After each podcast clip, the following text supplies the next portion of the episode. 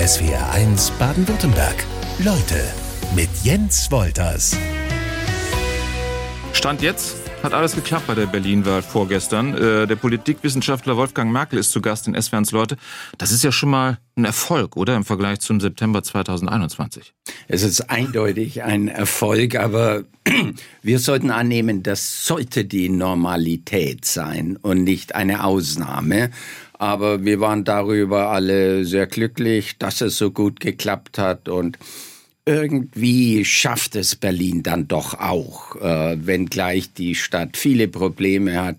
Und die Stadt hat mit der Stadtverwaltung und der Regierung auch Probleme. Im zweiten Anlauf hat es dann zumindest geklappt. Gucken wir kurz mal so ein bisschen auf die Ergebnisse. CDU-Mann Wegner ist der Wahlsieger, der vielleicht nicht regieren kann. Äh, die bisherige regierende Bürgermeisterin Giffey äh, von der SPD wurde abgestraft, möchte aber trotzdem weiter regieren. Ähm, Dazu noch deutlich geringere Wahlbeteiligung. Was sagt das aus, diese Wahl?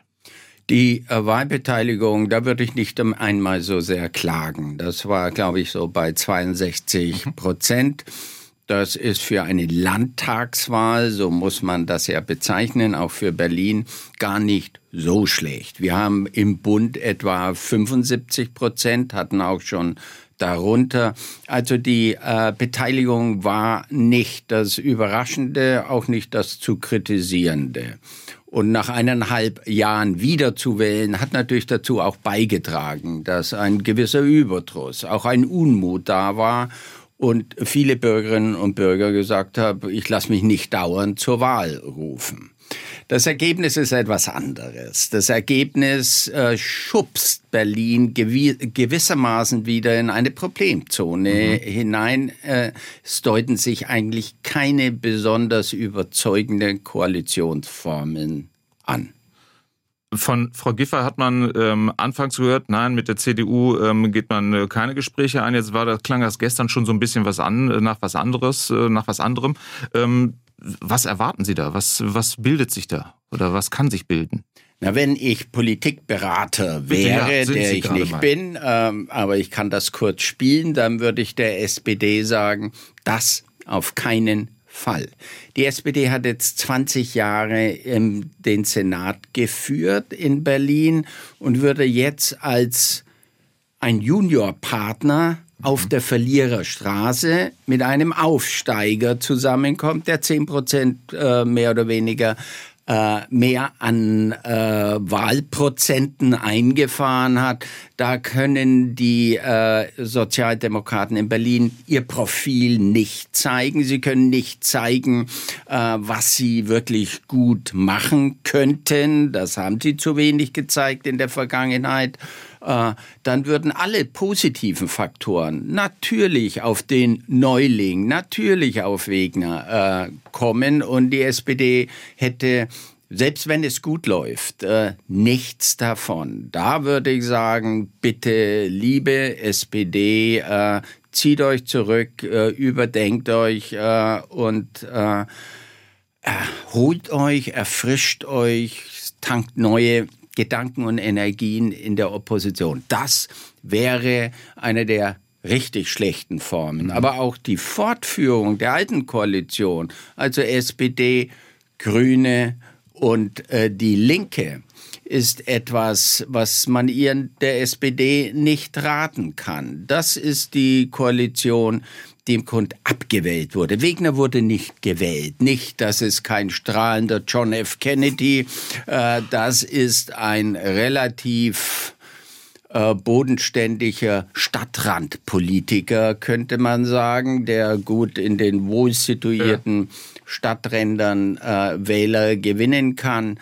Aber wir wissen auch aus Umfragen, nicht die CDU, nicht Wegner ist primär gewählt worden, sondern die alte äh, Koalition ist, ist abgewählt, abgewählt, worden. Und äh, einfach weiter so mit neuen, äh, kaum mit neuen Gedanken. Die SPD ist jetzt so stark wie die Grünen, könnte nicht einmal einen Führungsanspruch anmelden. Das hätten die Berliner nicht verdient, eine ideenfreie Fortsetzung dieser äh, Koalition würde ich auch nicht raten. Ich habe aber sozusagen eine Option, Bitte. die etwas ähm, ja vielleicht innovativer wäre. Die Stadt braucht wirkliche Strukturreform. Struktur ist ein beliebiger Begriff, aber das heißt hier Verwaltungsreform. Mhm. Da kämpfen die mächtigen Bezirke gegen den Gesamtsenat der Stadt. Das hat immer zu einer Kompetenzverschiebung und Verantwortungsverschiebung gesucht. Warum dann nicht äh, zumindest für diese tiefen Reformen, wo, wo man starke Mehrheiten braucht, alle vier demokratischen Parteien. AfD natürlich nicht, aber dann hat man CDU, SPD, FDP und die äh, FDP nicht, die Linke, also vier ja. äh, Parteien. Und die könnten diese Reformen anpacken. Also sozusagen eine demokratische Allparteienregierung für vier oder fünf Jahre. Nein, jetzt sind nur noch dreieinhalb. Genau. Äh, das wäre etwas innovativer und die könnten Reformen durchschieben. Unregelmäßigkeiten bei Wahlen kannte ich bisher immer nur aus anderen Ländern. Seit dem September 2021 auch aus Berlin. Politikwissenschaftler Wolfgang Merkel ist weiter zu Gast in SWRs Leute. Fehlende Stimmzettel, zeitweise geschlossene Wahllokale und Stimmabgaben, als bereits die ersten Hochrechnungen äh, durchliefen. Das in Deutschland, wo wir doch eigentlich so diesen Ruf genießen, immer besonders korrekt zu sein, ähm, ist dieses Image dadurch angekratzt worden oder ist es gar nicht mehr existent? Das Image ist schon länger angekratzt. Äh, das war noch ein Sahnehäubchen darauf. Und dass das gerade in Berlin passiert, ist natürlich auch kein Zufall. Viele Probleme, die wir in unserem Lande haben, und ich sage gleich noch etwas dazu, sehen Sie in Berlin fast durch ein Brennglas. Sie sind verschärft die Verwaltung ist äh, hochgradig ineffizient, muss das einfach sagen. Sie warten, äh, so ich, bei meiner Passverlängerung elf Wochen, bis sie einen Termin bekommen. Und den bekommen sie auch nicht in ihrem Stadtteil, sondern woanders. Obwohl Frau Giffer sagt, dass die Lage schon verbessert wurde. Ja, dann, äh, wenn sie verbessert wurde, ich will sie gar nicht abstreiten, da war es vermutlich von äh, zwölf Wochen runter auf okay. elf Wochen. Gut. Das kommt nicht an bei uns Bürgern und Bürgerinnen. Wir wollen äh, gute Dienstleistungen haben. Wir wollen freundlich behandelt werden und das kommt in Berlin dazu. Äh, es gibt so einen kleinen obrigkeitsstaatlichen Touch dazu und der kommt deshalb, weil das eine spärliche Leistung ist, die hoch nachgefragt wird, aber die Zufuhr, das Angebot einfach zu knapp ist. Ich bin öfters aus Passion, aber auch aus Profession in Italien mhm. und habe da viele Freunde, habe dort auch eineinhalb Jahre äh, studiert und was ich dort höre, ist äh, Folgendes. Was ist eigentlich bei euch los? Unsere Züge waren chronisch äh, unpünktlich in den 70er, 80er Jahren. Da hatten wir die großen Streiks und wir haben sehnsuchtvoll nach Deutschland geblickt. Heute fahren unsere Züge relativ pünktlich, aber wenn ich Anschlusszüge in Deutschland brauche, dann habe ich in der Regel eine große Chance, diesen nicht zu erwischen. Oder wenn es um äh, Bau von Straßen geht. Also unser Ruf ist nicht mehr der, der war. Das hat gute Aspekte. Nicht alles war wunderbar, dieses ja. disziplinierte Deutschland. Wir wollten ja immer etwas italienischen Flair genau. in, etwas auf den sein. Straßen und so weiter. Aber das ist gerade ein Bereich, wo Lockerheit äh, nicht zu einer guten Demokratie und zu einem funktionierenden Staat gehört. Ich würde jetzt nicht so weit gehen, dass wir vielleicht auf dem Weg sind zu einer Bananenrepublik. Diesen Begriff äh, wählt man ja dann relativ schnell. Aber äh, ist es dann Berlin eine Bananenhauptstadt? Ja, das mit dem, da bin ich äh, mittlerweile äh, vorsichtig mit dem Begriff, weil sie uns dann sofort erzählen, dass wir ganze Erdteile diskriminieren. Ja. Aber wir erwarten so etwas tatsächlich eher in Kolumbien, Venezuela oder Peru und nicht unbedingt in Westeuropa, nicht unbedingt in Deutschland. Ich glaube schon, dass die Welt komplexer geworden ist, auch für die Politik, die Aufgaben schwieriger geworden sind und wir gegenwärtig in ein Jahrzehnt hineingeraten, das turbulent zu werden verspricht. Wir haben ungelöste Mega-Aufgaben wie äh, die Klimakrise. Wir äh, sind gerade aus der Pandemie herausgekommen. Wir wissen nicht, wie dieser fürchterliche Krieg in der Ukraine äh, weitergeht. Also das sind so komplexe Probleme für die Politik, die auch Haushalte stark beansprucht. Äh, und ich glaube nicht, dass es in diesem Jahrzehnt so viel besser wird, sondern äh, wir werden da noch einiges äh, zu gegenwärtigen haben. Es war eins Leute Gast. Wolfgang Merkel hat im vergangenen Jahr mit rund 30 prominenten Menschen einen offenen Brief an Bundeskanzler Scholz verfasst und darin vor einem dritten Weltkrieg infolge von Waffenlieferungen gewarnt. Jetzt habe ich euch so einen Brief noch nie aufgegeben. Wie kann ich mir die Reaktion aus dem Bundeskanzleramt vorstellen? Aus dem Kanzleramt bekommen Sie keine direkte Antwort. Aber wir wissen natürlich, dass ein solcher Brief, wenn er in den Medien auftaucht, in den Medien diskutiert wird, mhm. durchaus Aufmerksamkeit in dem Ministerium und auch im Kanzleramt hervorruft. Und das ist ja auch der Zweck. Nicht alles, was in einem solchen offenen Brief steht, würde ich in eine Dissertation schreiben. Äh, es soll mobilisieren, es soll aufwecken, es soll zur Debatte anregen und es soll nicht einfach Politik auf einer Spur festfahren lassen. Das ist eigentlich die Idee. Aber was auch interessant ist, ohne das jetzt äh, zu hoch spielen zu wollen, bin keine so wichtige Stimme in dem Konzert. Aber selbst solche Stimmen wie die meine erfahren eine Art von radikaler und ordinärer äh, Ablehnung in der Sprache, dass man sich schon wundern muss. Das sind Reaktionen, die Sie ähm, im Alltag dann dafür kassiert haben. Sie bekommen das typischerweise in Ihre E-Mail-Box oder ich bin bei Twitter sozusagen gebremst bei Twitter. Sie bekommen das per Shitstorm bei Twitter und Sie bekommen das noch in Echtzeit aus der laufenden Sendung heraus, empören sich offensichtlich Zuschauer und Zuhörerinnen. Es sind meistens Männer, wie mir scheint, äh, die äh, dann schreiben, sehr geehrter Professor, Sie erbärmliches Arschloch. Ich habe diese Menschen nie gesehen. Äh, aber mit einer solchen Wucht wird da die Debatte nicht ausgefochten, sondern verhindert. Mhm. Äh, und der Ton hat sich doch äh, ganz schön ins Negative hin verschoben. Also ich sage Ihnen ein anderes. Äh, nach diesem ersten Brief äh, kriegen Sie auch äh, Mails, äh, da steht drin, euch müsste man alle in einen Sack stecken und so lange mit einem Knüppel darauf herumschlagen, bis dieser Sack sich rot färbt. Da tauchen nicht Ängste auf, aber Erschütterungen. Wie kann jemand so einfach so etwas schreiben? Nur, weil jemand eine andere Meinung hat. Und die Meinung ist ja nicht die, dass ich, dass wir gesagt haben, Putin hat recht, mhm. sondern Putin ist der Kriegsverbrecher, äh, Putin ist der Aggressor. Aber wir müssen jetzt sehen, wie wir aus diesem fürchterlichen Krieg, der vermutlich 250.000 Menschenleben schon gekostet hat, herauskommen.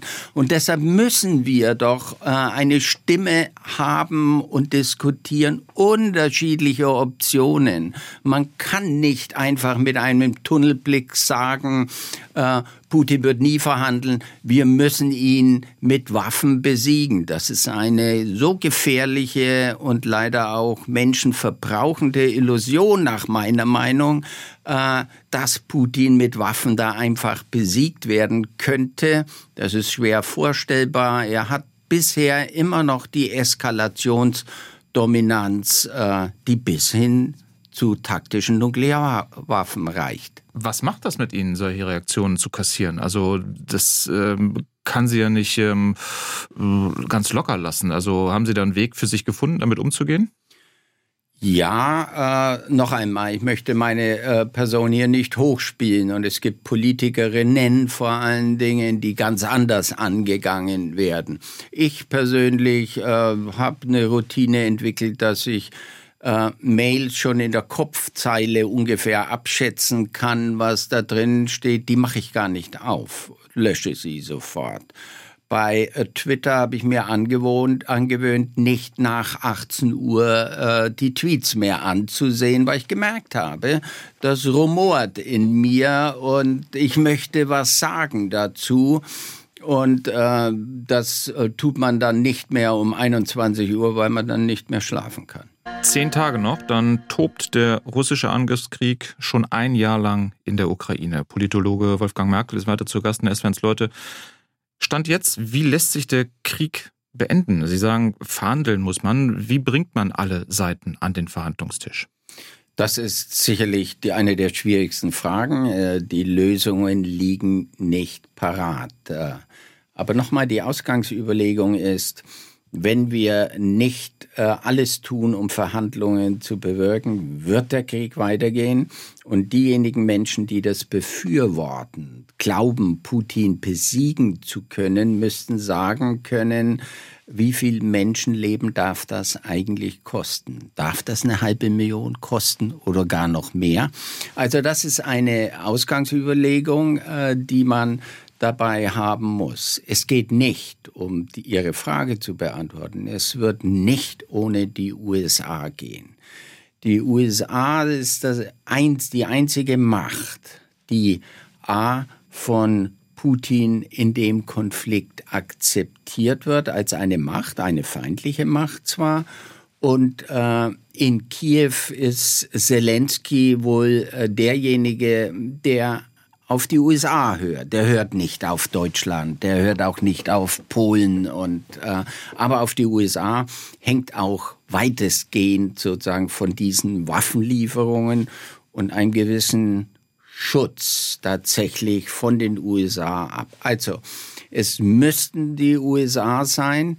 Es braucht aber äh, neutrale Vermittler da gab es schon Gespräche etwa mit Erdogan. Mhm. Nicht, dass das mein Lieblingspolitiker wäre, aber darum geht es gar nicht.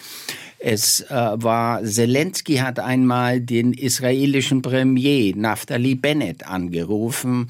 Äh, beide äh, sind Juden, beide haben diese auch kulturelle, solidarische Nähe. Auch das wäre eine Macht, die das äh, tatsächlich äh, mit organisieren könnte.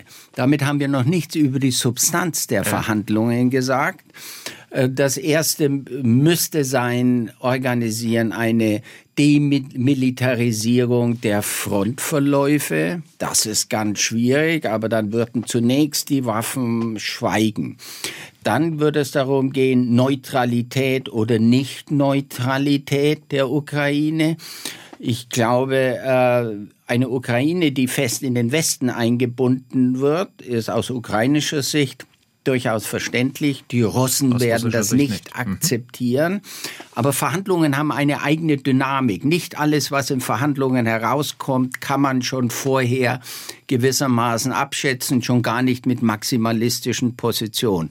Und dann kommt das Schwierigste. Und äh, ich gestehe, dass ich auch Gerechtigkeitsprobleme habe, damit, wenn ich sage, man wird dem Aggressor vermutlich etwas anbieten müssen. Ich sage das deshalb etwas langsamer, weil mir das nicht einfach über die Lippen kommt. Ich glaube, es ist völlig illusorisch und fast mörderisch äh, dafür zu plädieren, dass die Ukraine zurückerobert werden kann. Äh, also hier wird man Zugeständnisse machen. Das muss nicht völkerrechtlich verbindlich sein, aber der Konflikt wird gewissermaßen eingefroren. Und dann braucht man eine Regelung für den Donbass. Äh, das könnte man mit äh, weitgehender Autonomie unter internationaler Aufsicht. Das wird viel kosten. Die internationale Gemeinschaft, die UN, die hier eine Rolle spielt, aber auch äh, Friedenstruppen, äh, die den Waffenstillstand überwachen. Einen verhandlungsbereiten Putin zu haben, ähm, Zelensky, der Zugeständnisse macht, überhaupt an den Verhandlungstisch zu kommen, das klingt aber weiterhin danach, stand jetzt, dass es sehr viel Zeit braucht, zu diesem Punkt zu kommen. Umso mehr müssen wir es jetzt beginnen. Natürlich braucht das Zeit, äh, solche Verhandlungen. Es gibt ja auf äh, niedriger Ebene immer wieder Kontakte, die kann man nicht auf dem Marktplatz austragen, das ist vollkommen klar. Aber es bräuchte ein Bekenntnis äh, der äh, Hauptspieler und da muss ich einfach wieder sagen, die USA. Und wenn man in die USA blickt, äh, gibt es Leute, die dazu bereit sind. Äh, nicht nur, dass da eine andere Diskussion als in Deutschland abläuft, diese äh, der Think Tank äh, Rand Corporation hat einen Plan auch vorgelegt, hat gesagt, ihr müsst äh, Verhandlungen beginnen. Das ist nicht im Interesse. Es geht jetzt hier nicht um äh, Gerechtigkeit. Es ist nicht im Interesse der USA, diesen Krieg länger hinzuziehen. Wir müssen uns auf China fokussieren und das lenkt nur ab. Und das ist der CIA-Chef, das ist der Sicherheitsberater Jake Sullivan, die klar auf dieser Position sind. In den USA wird es nicht einfach sein, diese vorbehaltlose Unterstützung mit Waffenlieferung auch langfristig durchzuhalten. Das deuten diese unterschiedlichen Stimmen an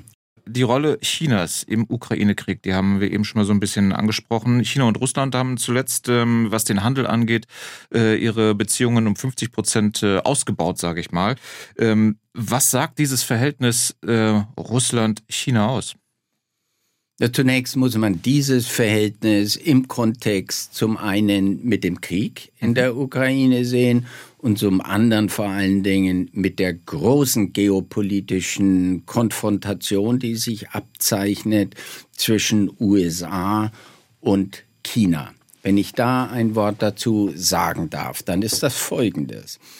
Äh, wir wissen aus der Geschichte, dass die riskantesten Situationen in den internationalen Beziehungen jene sind, wo eine neue Hegemonialmacht aufsteht, die alte Hegemonialmacht herausfordert.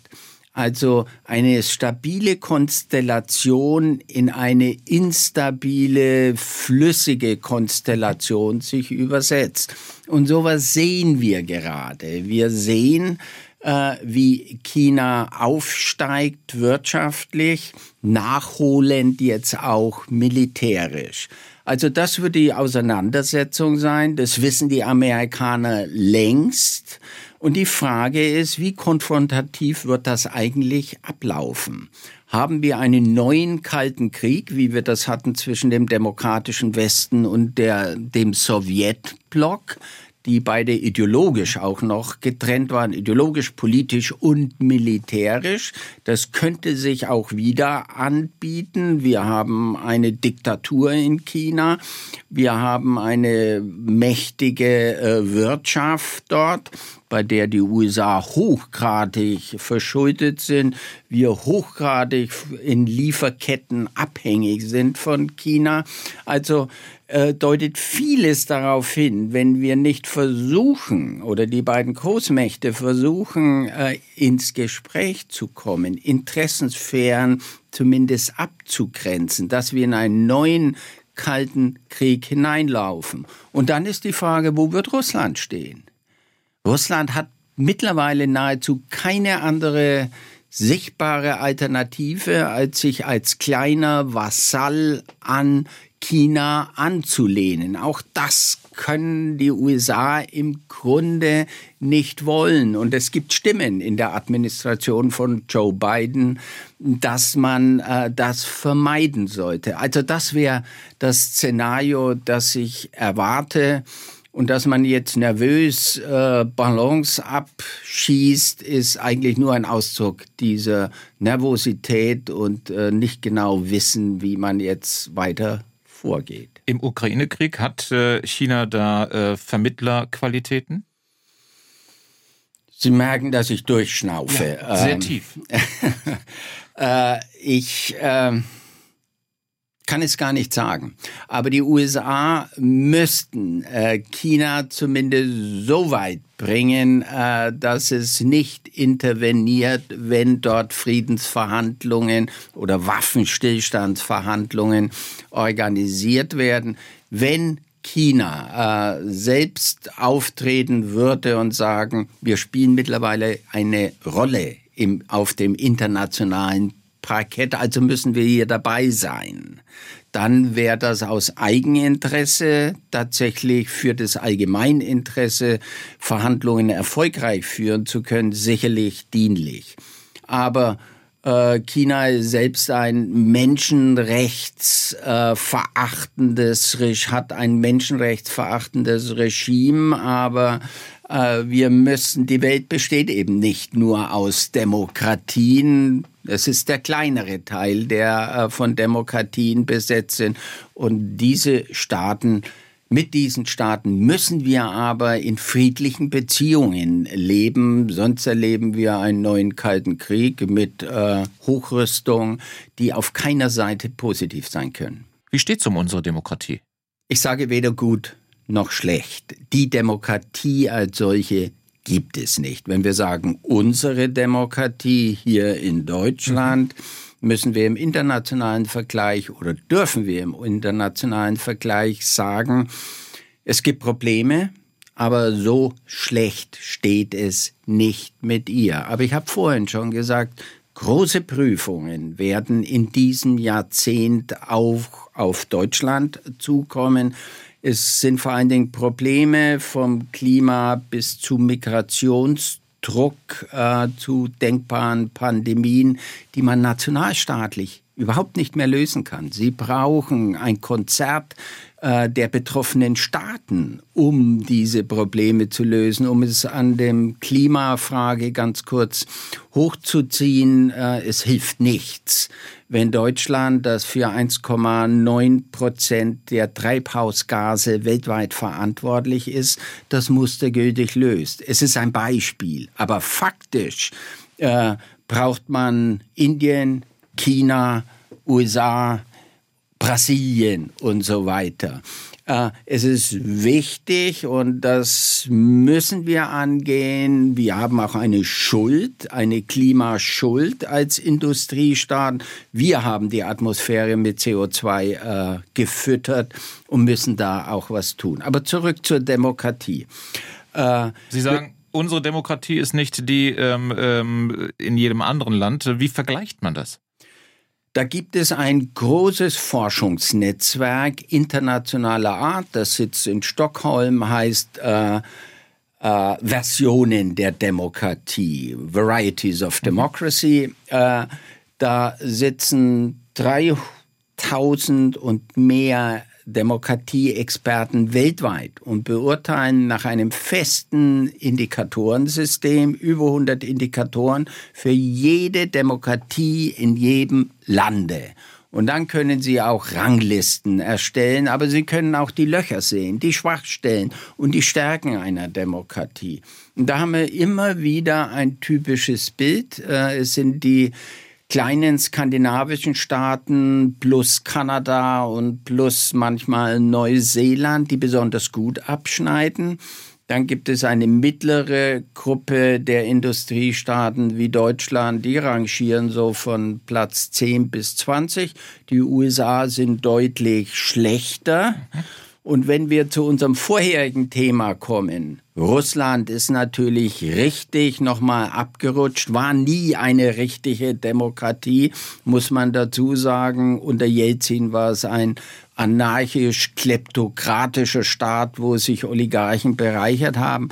Aber auch die Ukraine war 2021 äh, noch sichtbar besser als äh, schlechter als Ungarn. Also schlechter mhm. als Ungarn. Und Ungarn wird mit Recht, mit Rechtsstaatsmaßnahmen der EU äh, gegenwärtig konfrontiert. Also hier sehen wir äh, unterschiedliche Entwicklungen, aber die globale, der globale Trend ist, dass Demokratien nun seit 15 Jahren, seit 2008, statistisch klar nachweisbar, Jahr für Jahr für Jahr weltweit an Zuspruch verliert. Also die Qualität nimmt ab. Nicht nur der Demokratien, sondern auch der demokratischen Restbestände, die es in jedem autokratischen Staat oder fast jeden, nicht Nordkorea äh, und auch kaum mehr China gibt. Also das ist eher die schlechte Nachricht. Wir sind nicht in einer tiefen Krise, wie Deutschland das 1932 war oder Italien 1922. Aber wir haben ungelöste Probleme. Wir haben Vertrauensverlust in demokratische Institutionen, ganz vorne dran Parteien, Parlamente und Regierungen. Wir haben äh, Menschen, die im Grunde äh, dem Staat nicht mehr vertrauen und das ist das Schlimmste, nicht mehr richtig den Mitbürgern und Mitbürgerinnen vertrauen. Sind wir nicht in Deutschland deutlich demokratischer geworden in den vergangenen Jahren? Wir gehen so viel auf die Straße fürs Klima, gegen Corona-Einschränkungen. Sind das nicht Zeichen ähm, von mehr Demokratie oder für de mehr Demokratie? Zunächst oberflächlich ja. Wir Bürger und Bürgerinnen sollen uns einmischen. Wir sollen unsere politischen Aktivitäten nicht auf äh, alle vier Jahre unsere Stimme abgeben äh, beschränken. Und wir sollen unsere Stimme erheben. Das heißt aber nicht, dass wir etwas genauer auch hinschauen müssen, wer demonstriert, was sind die, äh, was ist die Richtung? Eine Demonstration voller AfD, äh, Reichskriegsflaggen ist keine besondere, ist kein besonders guter demokratischer Ausweis.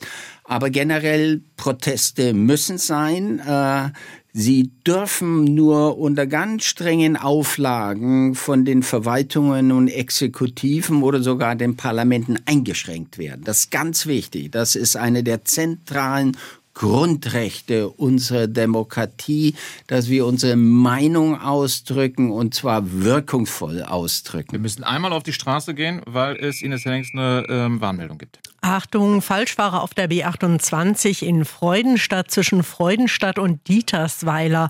Kommt Ihnen ein Falschfahrer entgegen, fahren Sie äußerst rechts und überholen Sie nicht.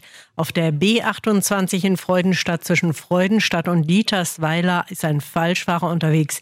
Bitte Vorsicht in beiden Richtungen. Nochmal zurück, Wolfgang Merkel. Demonstration ist nicht ähm, äh, Demonstration, sondern wir müssen da unterscheiden, welche hat ähm, wirklich äh, demokratische Züge und welche nicht. Ja, und man kann sagen, dass so einen leichten Trend eher in die rechte Richtung des Protestes bei uns gegeben hat. Sieht man von der Fridays for Future ab, eine mächtige, wirkungsvolle äh, Demonstrationsgeschichte, die wir bisher kennen. Aber es gibt äh, in dem Zuge der äh, Corona-Krise gab es äh, sehr gemischte äh, Demonstrationen. Ich will das keineswegs alles in die rechte Ecke mhm. äh, schieben. Da waren ganz andere Gruppen dabei, äh, Heilpraktikerinnen, Esoteriker, Menschen, die besorgt waren, ihren Job zu verlieren und so weiter. Aber diese Demonstrationen werden zunehmend gekapert von rechten Organisationen. Deshalb darf man sie nicht verbieten. Da bin ich ganz klar. Der Verbot ist das Schlechteste, was wir in lebendigen liberalen Demokratien haben können. Aber wir müssen dagegen argumentieren. Wir können Gegendemonstrationen äh, organisieren. Nochmal, ich bin mir gar nicht sicher, dass wir heute oder in den letzten Jahren mehr äh, demonstriert haben. Ich bin alt genug, äh, dass ich selber eine Demonstrationsgeschichte habe. Ich habe gegen den Vietnamkrieg damals massiv schon mit demonstriert und das waren mächtige Demonstrationen von Hunderttausenden von Menschen damals in Bonn. Äh, ich war noch dabei äh, bei dem Angriffskrieg, äh, den die USA gegen den Irak 2003 geführt haben. Da gab es mächtige Demonstrationen. Ich werde wohl auch dabei sein, wenn äh, äh, jetzt am 25. in Berlin eine Demonstration sein wird gegen die automatischen Waffenlieferungen. Ich bin aber auch dabei, wenn gegen Russland äh, ein, äh, eine Demonstration gemacht wird, um zu signalisieren, wir möchten mit dieser Politik nichts zu tun haben. Also Demonstrationen sind wichtig, aber äh, politische Entscheidungen werden woanders getroffen. Herr Merkel, abschließende Frage. Wäre es nicht irre demokratisch, wenn wir im Volksentscheid zum Beispiel darüber abstimmen lassen würden, wie es, äh, wie Deutschland mit schweren Waffenlieferungen an die Ukraine umgehen sollte? In der Theorie könnte man sagen, ja, äh, Volksabstimmungen drücken den direkten Wunsch der Bevölkerung aus und das wird nicht nochmal gebrochen über sogenannte Repräsentationsketten, also Parteien, Wahlen, Parteien, Parlamente, sondern das Volk entscheidet direkt. Äh, ich glaube aber, bei einer so aufgehitzten Frage polarisieren wir die Gesellschaft nur noch stärker. Und da hängen so viele internationale Konsequenzen damit zusammen, dass wir eigentlich gut beraten sind, eine solche brisante Weltfrage, wenn Sie so wollen, äh, doch äh, den deliberativen Debatten äh, der politischen Repräsentanten überlassen. Da wäre ich skeptisch. Ich habe auch eine gewisse Skepsis gegenüber Volksabstimmungen, weil in der Regel immer nur die besser äh, gebildeten und verdienenden abstimmen. Vielen Dank, Wolfgang Merkel, fürs Kommen in SWRs Leute. SWR 1 Baden-Württemberg. Leute, wir nehmen uns die Zeit.